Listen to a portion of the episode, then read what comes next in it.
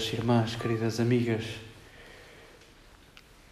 mesmo já sabendo este texto de cor e sabemos-lo de cor porque é inspirador, porque atravessou dois milénios e chegou até nós de forma gratuita e estimula o nosso percurso de, de nos tornarmos discípulos de Jesus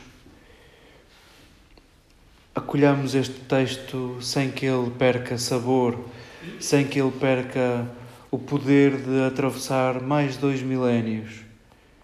Acolhamo-lo sem que, sem que nos diga pouco. Acolhamo-lo como se fosse a primeira vez. Preciso de ti. Foi a frase salvadora que este texto conservou ao longo deste tempo. Preciso de ti.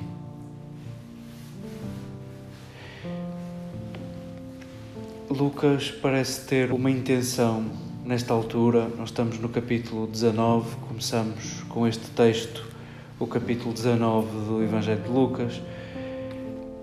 Lucas tem uma intenção em, em apresentar-nos a cegueira e a visão em contraste com a riqueza e a pobreza.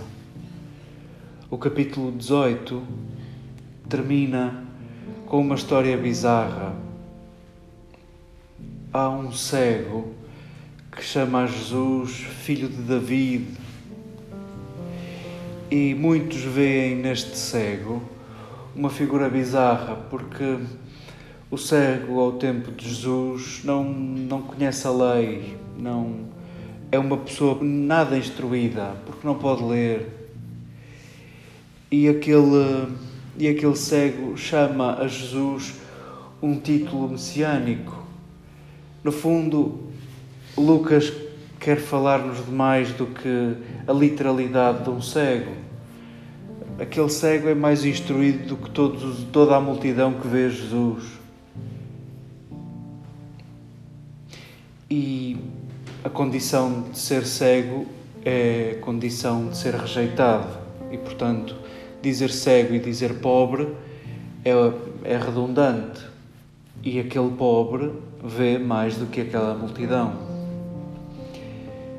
E Jesus continua o seu caminho até Jericó e novamente este binómio entre alguém que é rico e não consegue ver a riqueza de Zaqueu não lhe permite comprar altura, não lhe permite comprar visão. E Lucas coloca este personagem baixinho a correr e a subir a uma árvore difícil. Neste esforço de querer ver, Lucas quer esticar o contraste de um homem rico que não vê e cuja riqueza não permite comprar aquilo de que precisa. O nome Zaqueu, se fosse vertido para português muito literalmente, o nome Zaqueu podia ser traduzido como o puro, o justo. E parece que Lucas está a gozar connosco. Como é que um chefe de publicanos é puro e é justo? Os publicanos eram os que recolhiam os impostos para, para pagar a Roma. Tinham fama de arredondar muito e deixar o que arredondavam no seu bolso. Os publicanos tinham fama de ladrões. Os publicanos, além de aldrabarem os próprios irmãos, porque cobravam mais do que era devido, estavam a prestar um serviço ao império e se prestavam um serviço aos invasores, eram traidores do povo. Os publicanos era gente muito desprezível. Um testemunho de um publicano num tribunal não contava. E isso acontece também aos escravos. Os publicanos eram desprezíveis.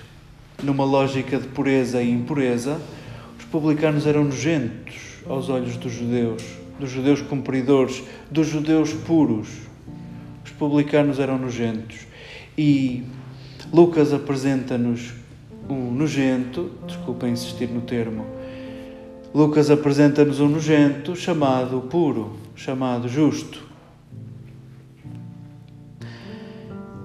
E o que é que acontece aqui? Preciso de ti. Esta frase de Jesus a Zaqueu, preciso de ti, fez mudar tudo. Fez com que Zaqueu escolhesse ser pobre. Porque se ele vai dar metade dos bens aos pobres e restituir quatro vezes mais a quem defraudou, Zaqueu vai ficar sem nada porque Zaqueu aldrabou muitos, aldrabou toda a gente. E se vai restituir quatro vezes mais a partir de só da metade da sua riqueza, Zaqueu vai ficar pobre. Zaqueu escolheu viver pobre. O mesmo é dizer, na lógica de Lucas, Zaqueu não via e escolheu ver.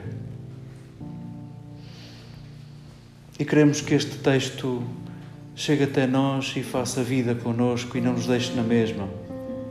Nós que queremos ver Jesus, nós que a vida inteira nos apresentamos como discípulos de Jesus, nós que a vida inteira nos vamos dispondo, se calhar em cada idade e em cada circunstância, com mais ou menos disponibilidade, nós que nos apresentamos disponíveis a, a convertermos-nos aos gestos de Jesus, às palavras de Jesus, às escolhas de Jesus, aos silêncios de Jesus.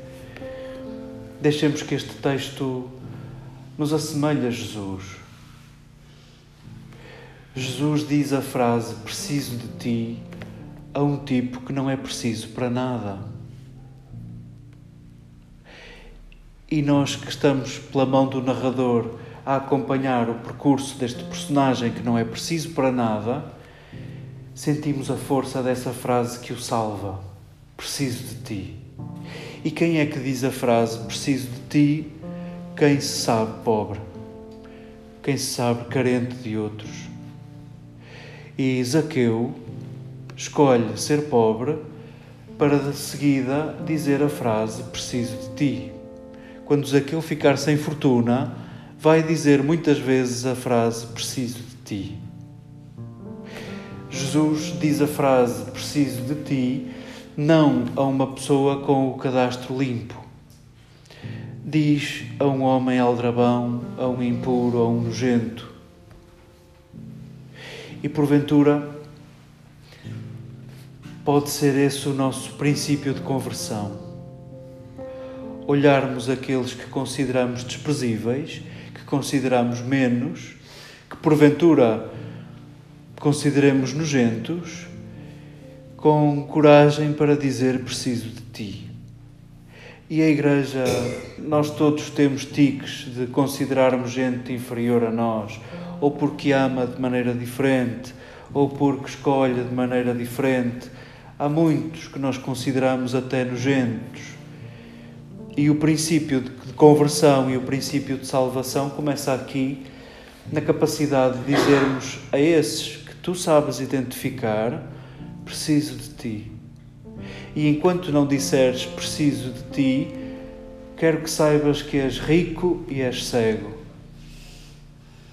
Sintamos a, a vitalidade deste texto. A nós que queremos, como Jesus, também sermos pobres para vermos melhor.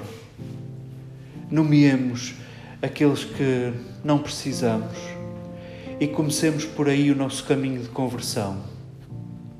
Queremos perpetuar a obra salvadora de Jesus no mundo, que porventura consiste nessa frase: Preciso de ti como tu és.